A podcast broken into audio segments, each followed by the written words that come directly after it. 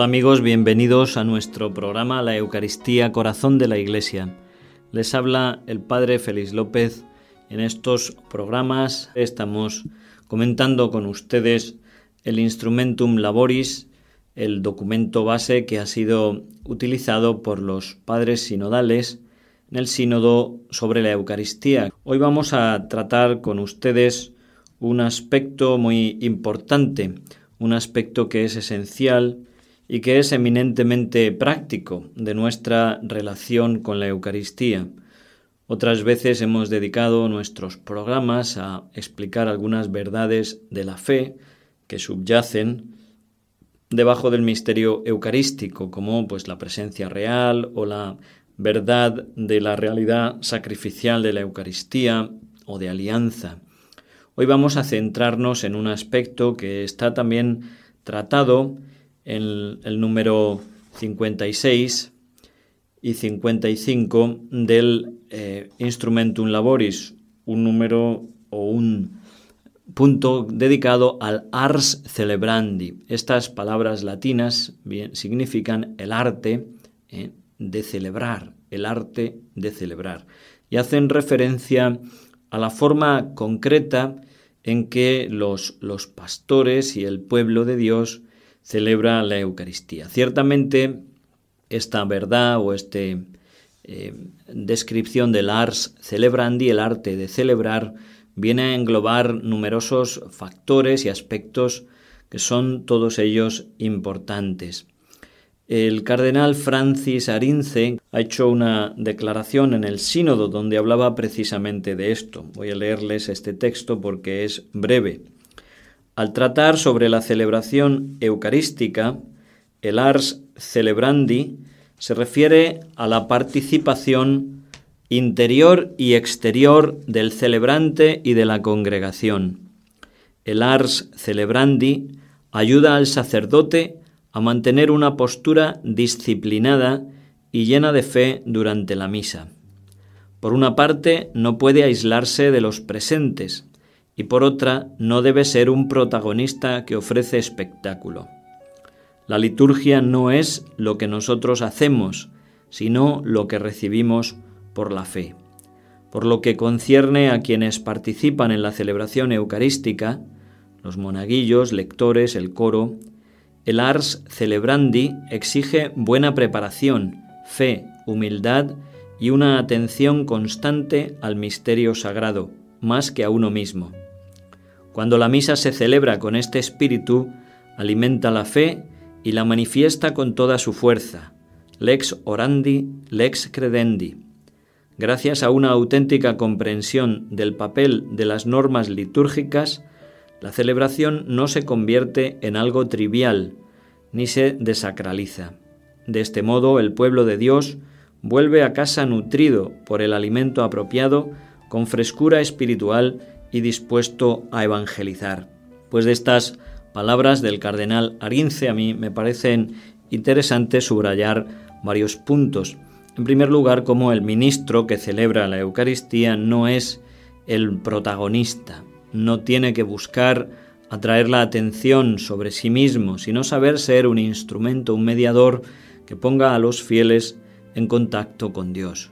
Por una parte, como dice el cardenal, no puede aislarse de los presentes, no puede vivir eh, la misa como si estuviera solo, porque tiene que ayudar a otros a través de sus gestos, de sus actitudes, de sus palabras, de su forma de celebrar, tiene que ayudar a otros a entrar en contacto y a percibir la realidad del misterio que está celebrando.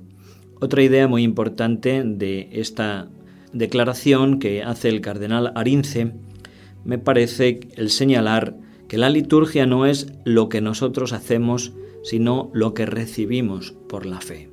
Fíjense que la liturgia no es algo propiamente humano. Ciertamente somos los hombres quienes celebramos, quienes realizamos ciertos actos, gestos, símbolos, pero la esencia de la liturgia está en lo que recibimos. No somos nosotros tampoco los protagonistas, sino que a través de estos gestos donde actúa verdaderamente Cristo sacerdote en su iglesia, nosotros entramos en contacto con Dios, nosotros recibimos por la fe. Este recibir nos ayuda también a tomar conciencia de que la Iglesia no es dueña de los misterios, sino servidora de aquellos sacramentos que Cristo le ha confiado y que por tanto la Iglesia tampoco puede cambiar a su arbitrio ciertas cosas que son esenciales. Podrá cambiar otras cosas que son accidentales en la forma de la celebración, pero tratando siempre que se llegue a comprender con una mayor profundidad el misterio que se celebra o la verdad que está subyaciendo detrás de los ritos.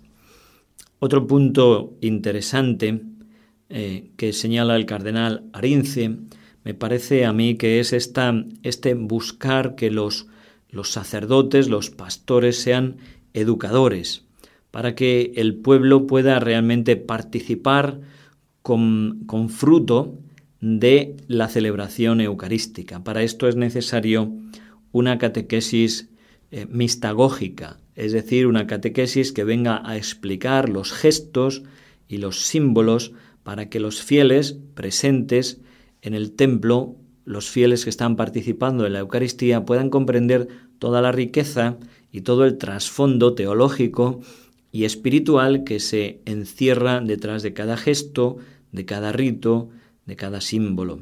Todo esto es muy importante porque cómo pueden participar de algo que desconocen si nadie les enseña, si nadie les instruye. Y es aquí donde los sacerdotes tienen un papel muy importante como pastores, como ministros, como maestros, como educadores en la fe. Otro punto muy importante que está recogido en el Instrumentum Laboris es el significado de las normas litúrgicas. Las normas litúrgicas deben ser entendidas como una guía hacia la vivencia y hacia la participación del misterio. Estas normas han estado presentes en la Iglesia desde muy eh, temprano, cuando los padres subapostólicos, es decir, las primeras generaciones inmediatamente después de los apóstoles, comenzaron a establecer normas para la celebración de la Eucaristía. Eh, comenzaron a escribir cánones, a, escribir constituciones y otros documentos que se llaman los didascalie, es decir, las enseñanzas, para ir preservando, creando un cuerpo, una forma concreta de celebrar la Eucaristía. ¿Cuál es la función de las normas litúrgicas? Sería erróneo entender las normas como algo que viene a coartar la libertad. En primer lugar, porque en este caso, como digo, esa libertad no, no, existe, no sería correcto plantearlo desde el punto de vista de la libertad, porque yo no tengo libertad para cambiar lo que no tengo autoridad ni potestad de cambiar. En cambio, las normas litúrgicas deben ser entendidas como esa ayuda, como ese subsidio como este camino que ayuda al sacerdote y a los fieles a crear las disposiciones necesarias para poder vivir la liturgia con la fe, con la devoción, con el respeto que el misterio celebrado está exigiendo. Es importante el recordar que los sacerdotes tienen que ser los primeros en respetar estas normas. Un sacerdote, decía Juan Pablo II en la encíclica Eclesia de Eucaristía, que celebra la Eucaristía, celebra la Santa Misa respetando las normas, las eh, normas canónicas, está manifestando, decía él, de una manera silenciosa pero elocuente su amor y su obediencia por la Iglesia y al mismo tiempo pues un sacerdote que no celebre la Santa Misa obedeciendo a las normas de la Iglesia está también manifestando de una forma silenciosa pero elocuente que no está obedeciendo a la Iglesia. Tenemos que tener en cuenta que la forma de celebrar expresa la fe. Uno manifiesta la fe de acuerdo a los gestos, a los ritos que está haciendo. Si esos ritos, esos gestos, esas oraciones oficiales de la Iglesia que han sido profundamente estudiadas y que algunas de ellas tienen, como digo, siglos de antigüedad, es decir, nos están transmitiendo la fe que hemos recibido de los apóstoles de Cristo, alterar eso corre el riesgo muchas veces de alterar la fe. Y muchas veces detrás de todo esto solamente está pues el el deseo de novedad por parte de algunos, sean pastores o sean fieles, a veces la incapacidad para saber trascender el misterio, a veces la ignorancia, una ignorancia de la historia de la Iglesia, ignorancia de la historia de la liturgia, ignorancia, como comentábamos antes, del significado teológico de los ritos, y todo esto, como digo, debe ser eh, un trabajo especialmente de los pastores, de los sacerdotes. Ellos deben ser los primeros en empaparse de este espíritu de la liturgia, de amar la liturgia, de vivir aquello que celebran y a través de esta vida y de esta vivencia personal transmitir y ayudar a los fieles. Así lo recoge el Instrumentum Laboris en algunos de sus puntos, dice cómo la misión más importante de un obispo y de un sacerdote consiste en ayudar a los fieles a entrar en el misterio de la presencia del Señor. Entrar en el misterio de la presencia del Señor. ¿Cómo? A través de lo que realizan. ¿eh? Así también en el ritual de la ordenación sacerdotal, el obispo le dice al sacerdote, considera lo que realizas, imita lo que conmemoras y conforma tu vida con el misterio de la cruz de Cristo. Estos son palabras que le están poniendo al sacerdote, le están ayudando a tomar conciencia. ¿eh? Considera lo que realizas.